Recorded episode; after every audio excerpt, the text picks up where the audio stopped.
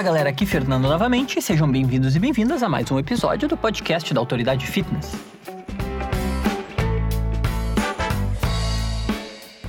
Então, pessoal, começando com alguns recadinhos iniciais. Primeiro eu vou começar lendo alguns comentários de vídeos que a gente publicou recentemente. A gente publicou um vídeo falando sobre o que é comer consciente.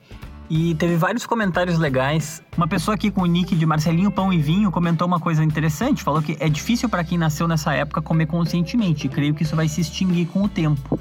A minha opinião, Marcelinho, é que isso não vai se extinguir com o tempo. Na verdade, assim, com certeza a gente não sabe ainda quais vão ser as implicações dessa dessa nossa guinada como sociedade na direção da internet, dos smartphones e da, assim, da, da atenção fracionada que acontece, que a gente fica a cada 15 segundos pulando de um lado para o outro, que nossas cabeças não conseguem mais se entediar e ficar focadas em uma coisa só. Não é por acaso que a coisa da meditação tá tão na moda ultimamente, assim, e a tendência é que é uma moda que venha para ficar no exterior, assim, nos Estados Unidos, na Europa, né, nesses países que costumam ditar as tendências já é uma realidade, não é mais uma moda de, de meia dúzia de pessoas, assim. Mas realmente a gente não sabe como é que vai acontecer. O grande ponto é que comer consciente é uma, é uma realidade, assim. As pessoas que começarem a aplicar isso nas suas vidas vão começar a ter vão começar a ter uma alimentação muito melhor, vão começar a atingir seus objetivos de uma forma muito melhor. E, e quem for não fazendo isso vai começar cedo ou tarde a perceber que, que, que não funciona tão bem assim, né? Enfim, são coisas, a gente vai ver. O futuro, o tempo dirá, né? Aí o Dark Place falou também um comentário bem engraçado aqui. Ele falou que vai começar a assistir alguma coisa enquanto come, porque justamente ele precisa ganhar peso. É, não é a melhor estratégia, né? A melhor estratégia é ir num, num, numa nutricionista, começar a fazer uma alimentação mais direcionada, assim, que aí a tendência é funcionar melhor do que simplesmente comer vendo, vendo Netflix, né? No vídeo que a gente publicou sobre gordofobia, a gente publicou o vídeo, depois a gente até gravou um podcast a esse respeito, mas aí tem duas pessoas que fizeram comentários bem bacanas aqui. Ah, a Marina Marques falou que sofreu muito durante a infância, em decorrência do peso e arca com as consequências disso até hoje. Ansiedade, compulsão, transtornos alimentares, frustração, distorção de imagem. Só quem passa por isso sabe o quão grave é e como isso se reflete na vida. E aí por isso ela diz que sempre que se depara com alguma situação dessas, ela se manifesta, tenta conscientizar as pessoas e porque a vida é muito mais que aparência física, etc etc, etc. Uh, que legal o comentário, Marina, assim, realmente bem, bem bacana. Que bom que, que pra ti é uma coisa que tu conseguiu trabalhar e, enfim, talvez superar, como tu mesma disse. Mas, assim, muito legal o comentário. A gente gravou até um episódio do podcast porque a gente achou importante uh, falar sobre isso de uma forma um pouco mais profunda do que só no vídeo, né? E aí o Saulo Souza falou que vem fazendo exercício desde 2016, tentando conscientizar as pessoas uh, sobre amigos e conhecidos, tentando conscientizá-los a respeito da saúde e mostrar que eles sofrem de obesidade e que isso é uma doença sim. E, enfim, agradeceu a gente e vários outros canais por também estar tá fazendo esse trabalho. E comentou que a gente ainda tem o hábito aqui de, de passar, de ter uma, uma mentalidade tóxica e uma mentalidade inútil que acaba sendo presa à vaidade e prefere ridicularizar pessoas ao invés de passar ensinamentos e passar conhecimento para elas. E é isso aí, é verdade também. Uh, valeu pelo comentário, Saulo. É, é isso aí, a gente é uma como a gente até comentou no podcast, comentou no outro vídeo, é uma coisa coletiva, assim, aí conscientizando as pessoas aos poucos, a gente está colocando o nosso, nosso tijolinho, com certeza cada um de vocês está colocando o tijolinho de vocês também. E ainda lá no vídeo sobre os ovos que a gente publicou, o Assis Costa fez um comentário engraçado. Ele falou o seguinte, ó, esse é o primeiro vídeo que eu assisto que não é totalmente em animação. É até um pouco estranho conhecer o dono da, o dono da voz, da narração, e perceber que realmente essa é a forma dele de falar e não um personagem dos vídeos. É muito interessante, no Drops muita gente falou isso sobre mim e a minha maneira de falar, assim, que o pessoal achava que nos vídeos ou aceleravam a minha voz, ou eu, sei lá, interpretava de alguma maneira, e que vendo o, o me vendo falar nos vídeos viram que eu falo assim. Eu acho, galera, eu não sei o que vocês acham a respeito do podcast, uh, se eu falo como eu falo nos vídeos ou se eu falo de uma forma diferente. Eu acho que tem a ver com a coisa da câmera e com a coisa também da, do fato de que assim, bom, a gente tem que passar uma informação em 4 minutos, em 3 minutos, em 5 minutos. E quanto mais informação a gente conseguir passar, quanto mais uh, pensamento a gente conseguir transferir, melhor. Talvez por isso eu acabe falando mais rápido aqui no podcast eu acabe falando de uma forma um pouco mais relaxada, porque aqui eu sei que a gente tem, vamos dizer, entre 20 e 50 minutos para falar, sem pressa, as pessoas vão estar nos ouvindo sem pressa também. Uh, ou não, ou daqui a pouco eu falo rápido aqui também e não, não percebo. Uh, mas assim, eu só resolvi ler esse comentário porque bastante gente faz esse comentário que que, que me vê falando e achava que eu era de um jeito e vê que eu falo assim, sei lá, esse tipo de coisa. Outro recadinho que eu queria dar para vocês, se vocês quiserem entrar no nosso site blog.autoridadefitness.com, a gente agora começou a botar mais conteúdo lá, tem bastante coisa, estamos botando uh, os nossos roteiros dos desenhos com mais fontes. Daqui a pouco a gente vai começar a publicar todos os nossos podcasts por lá também. Então vai estar todas as fontes, todas as notas do episódio, lugar para comentar, vai estar tudo blog.autoridadefitness.com. E claro, quem conhece o nosso, quem quer conhecer o, a nossa plataforma uh, digital que tem reeducação alimentar, treinos para emagrecer, treinos para ganhar massa magra, práticas de yoga, Uh, meditação, tem também a gente, para quem assina a nossa plataforma, que chama Espaço Autoridade Fitness, a gente também dá um, um acompanhamento de um ano, uh, bota as pessoas em grupos, tenta criar, tenta criar uma comunidade, assim, o pessoal uh, evolui muito a partir das experiências das outras pessoas que estão nos mesmos níveis que elas. Então, assim, e aí com, com acompanhamento, evidentemente, de profissionais aqui que estão na casa, de coaches, autoridade fitness, né? Uh, profissionais de educação física. A gente enfim, dá todo esse acompanhamento, todo esse suporte. A ideia é que a gente brinca aí como se fosse um Netflix do, do mundo fitness, né? Porque tem todas as coisas que a pessoa pode querer dentro desse mundo tanto para emagrecer, quanto para ganhar massa, quanto como pensando no bem-estar de uma forma mais ampla, reeducação alimentar também. Então, para quem quiser conhecer mais, espaço.autoridadefitness.com. Importante fazer esse pequeno jabazinho para caso, enfim, se vocês quiserem conhecer, acho que pode ser interessante. A gente consegue ser uma solução bem boa para bastante gente. Já mudou a vida aí de sei lá eu, 40, 50 mil pessoas, assim, bastante gente. É uma. Muitas vezes as pessoas escutam, escutam o que a gente faz, ou seguem daqui a pouco o Extreme 21, seguem o Prana Yoga, e nem sabem que existe essa plataforma por trás, né? Então é importante também falar para caso vocês se interessem, caso vocês queiram ver como é que é, ou indicar para alguém, uh, ah, para várias pessoas pode ser uma boa maneira de começar. Então é isso aí, espaço.autoridadefitness.com, blog.autoridadefitness.com para quem quiser ver mais dos nossos conteúdos. Os comentários estão lidos, vamos passar pro assunto de hoje.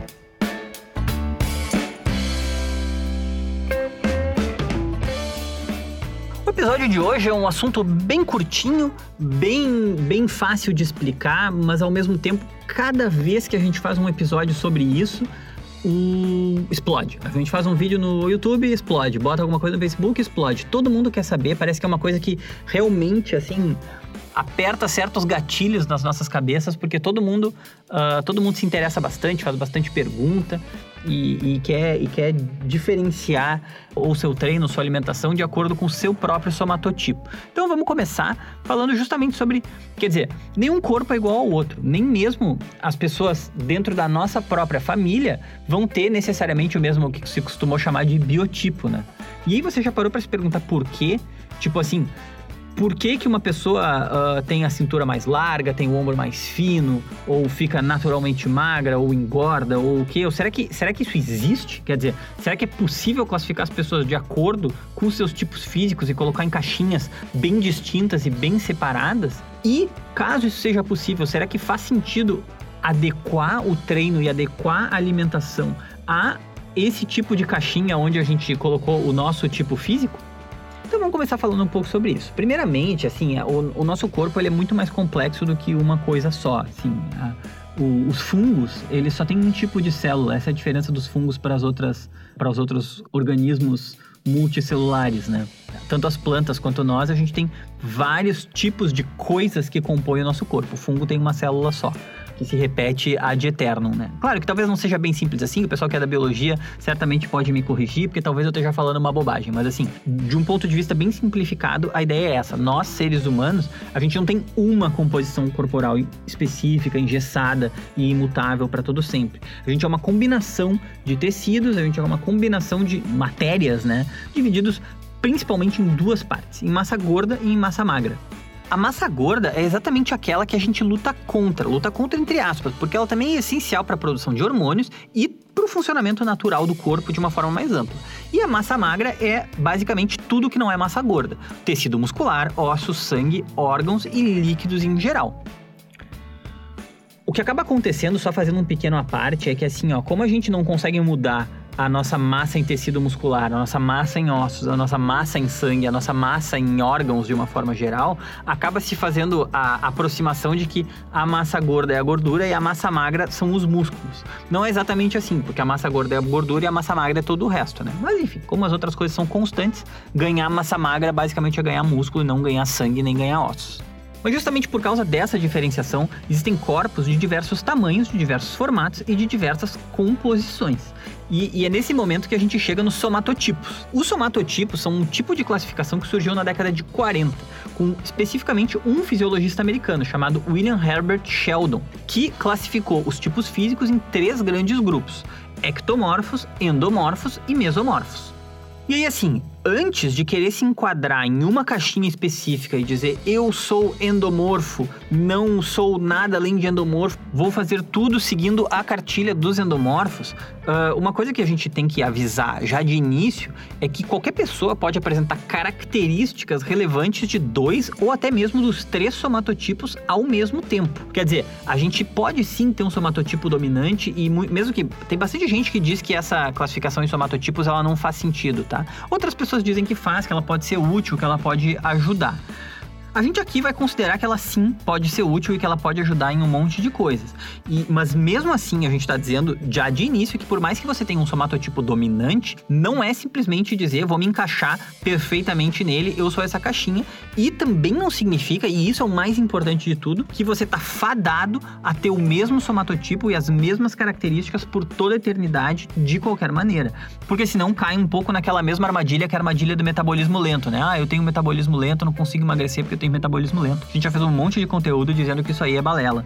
Uh, e o mesmo caso pode valer aqui. Se você usar o seu somatotipo como desculpa para não conseguir emagrecer ou para não conseguir ganhar massa magra, provavelmente isso vai ser uma desculpa realmente e não uma verdade, a não ser que você seja um atleta de alto rendimento, mas aí não é o caso, né? Tipo assim, falando de pessoas normais querendo atingir objetivos normais e não objetivos de alta performance, o somatotipo ele nunca vai ser desculpa para não conseguir atingir os objetivos que você estiver colocando para si mesmo. Mas então, dito tudo isso, vamos, pode pegar o caderno agora que a gente vai explicar o que, que cada um dos três somatotipos quer dizer, o que, que cada um significa, qual é a caixinha que encaixa cada um dos três somatotipos. Começando pelos ectomorfos. As pessoas ectomorfas, via de regra, são altas e magras, têm pouca gordura corporal e pouca massa muscular. Se a gente fosse se encaixar dentro dessas caixinhas, essa seria a caixinha que eu tô incluso, por exemplo. Tanto que é engraçado, porque a galera, quando me vê lá no Drops, tem um monte de gente, pessoal que faz academia e tal, não sei o quê, que diz: Ah, mas tu não treina, mas tu é um frango, nananã, fica aí dando dica, mas não treina, não faz nada e tal. Só porque, né? Tipo, bom, pessoas que acham que talvez todo mundo tenha que treinar, todo mundo tenha que ter a mesma, a mesma, o mesmo tipo de aparência, né?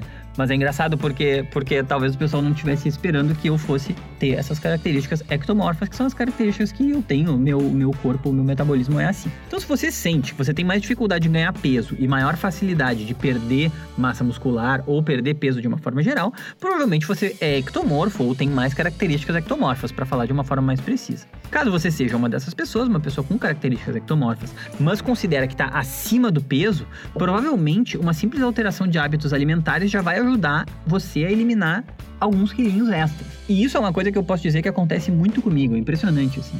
Às vezes, se tem algum período de tempo que eu, por alguma razão, paro de treinar, nem eu comentei durante o inverno passado, que foi muito frio e muito chuvoso aqui no Rio Grande do Sul, foi horrível. Uh, acabou que eu parei de fazer atividade física, passei um tempo sem parar e ganhei uns 3 ou 4 quilos, assim. Que foi uma coisa que começou a me incomodar, porque eu comecei a ver, assim, comecei a ver meu corpo e ver, cara, isso aqui não tá certo, entendeu? Não, não posso seguir nessa tendência porque isso aqui não é, não é o que eu quero, não é como eu gostaria de ser, né?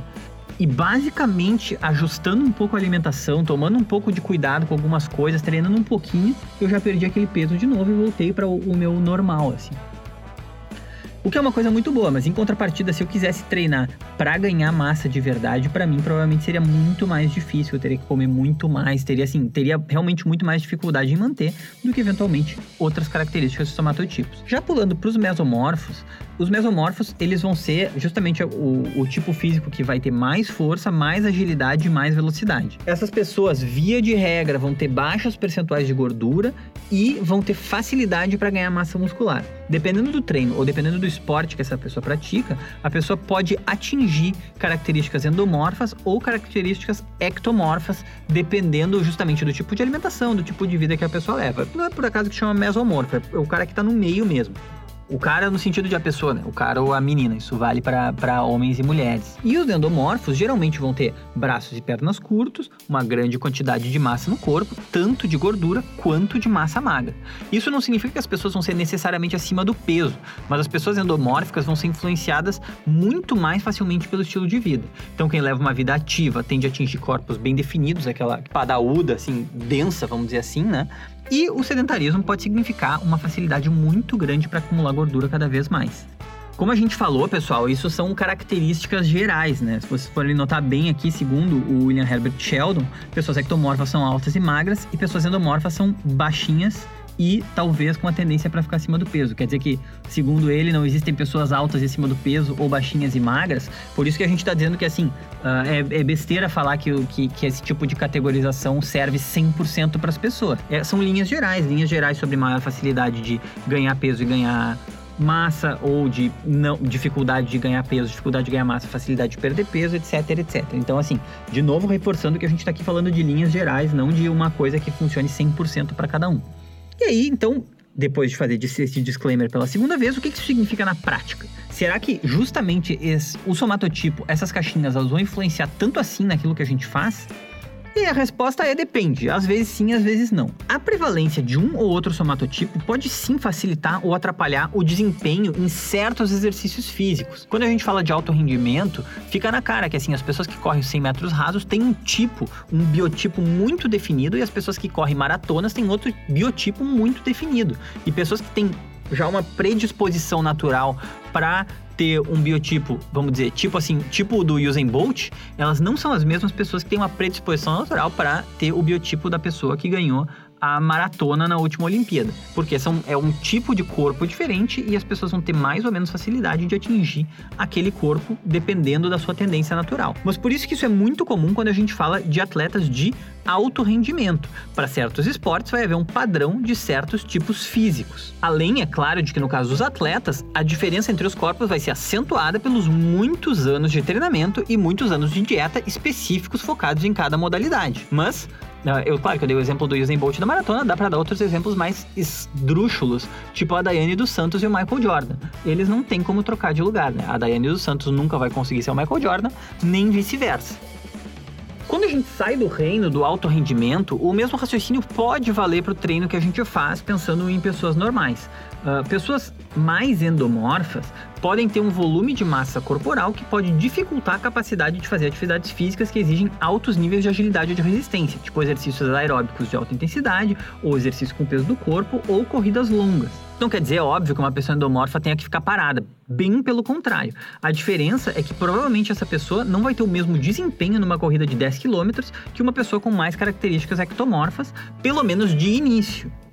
Mas assim, por mais que o somatotipo possa influenciar o desempenho para certas atividades em certos contextos, é importante lembrar que assim, a pessoa não deve se limitar pelo seu tipo físico. Pelo contrário, um dos grandes perigos em conhecer, entre aspas, a estrutura corporal é deixar cair a desculpa do somatotipo como uma bigorna em cima da nossa cabeça. Só porque a gente se encaixa mais em uma categoria não quer dizer que a pessoa não pode emagrecer, não quer dizer que a pessoa não pode engordar, não quer dizer que a pessoa não consegue perder ou ganhar massa magra fazendo o tipo de treino e o tipo de alimentação específica para isso. A genética faz alguma diferença e faz alguma diferença, não se trata aqui de negar isso, mas nada vai superar um bom treino, uma alimentação adequada e foco e disciplina para fazer as coisas que algum profissional tem orientado que vocês façam. E lembrando também que mesmo que duas pessoas tenham o mesmo somatotipo, entre aspas, se elas treinarem exatamente da mesma maneira, comerem exatamente as mesmas coisas, provavelmente elas não vão ficar iguais, o corpo não vai reagir exatamente da mesma maneira. Cada corpo se adapta ao treino de acordo com as suas capacidades. E conhecer o seu tipo corporal pode deixar mais fácil de entender por que, que tal exercício não funciona tão rápido para perda de peso ou por que, que tal mudança alimentar demora um pouco mais para você do que para o seu vizinho, do que para o seu primo, do que para sua irmã, etc, etc. Mas a moral da história é assim, ó, é olhar para si mesmo, praticar os exercícios que façam bem para você, que façam bem para o seu corpo e não desistir dos objetivos, procurar ajuda profissional, fazer as coisas direitinho. Pessoal, disciplina e foco Pode parecer, de novo, que a gente acaba batendo sempre na mesma tecla, mas assim, é quase como se, bom, vamos pegar a desculpa da vez e fazer um vídeo para dizer que essa desculpa da vez não funciona tão bem assim e que o lance é ter disciplina e foco e fazer as coisas, entendeu? Uh, no caso dos somatotipos é bem isso. Pode ser útil ter Uh, essas informações, mas essas informações não podem servir como desculpa de verdade, porque, porque vai ser só uma desculpa. Não tem.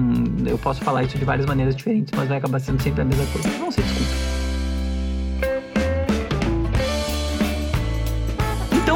Não usem como desculpa. Somatotipo, ele é legal de conhecer, mas ao mesmo tempo pode acabar sendo uma muleta, e muleta é o que a gente quer evitar.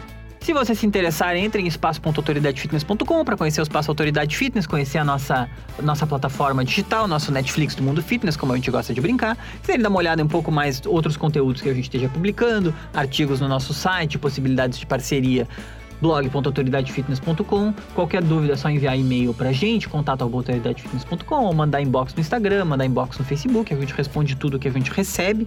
Espero que vocês tenham gostado do programa de hoje. Um forte abraço e até a próxima!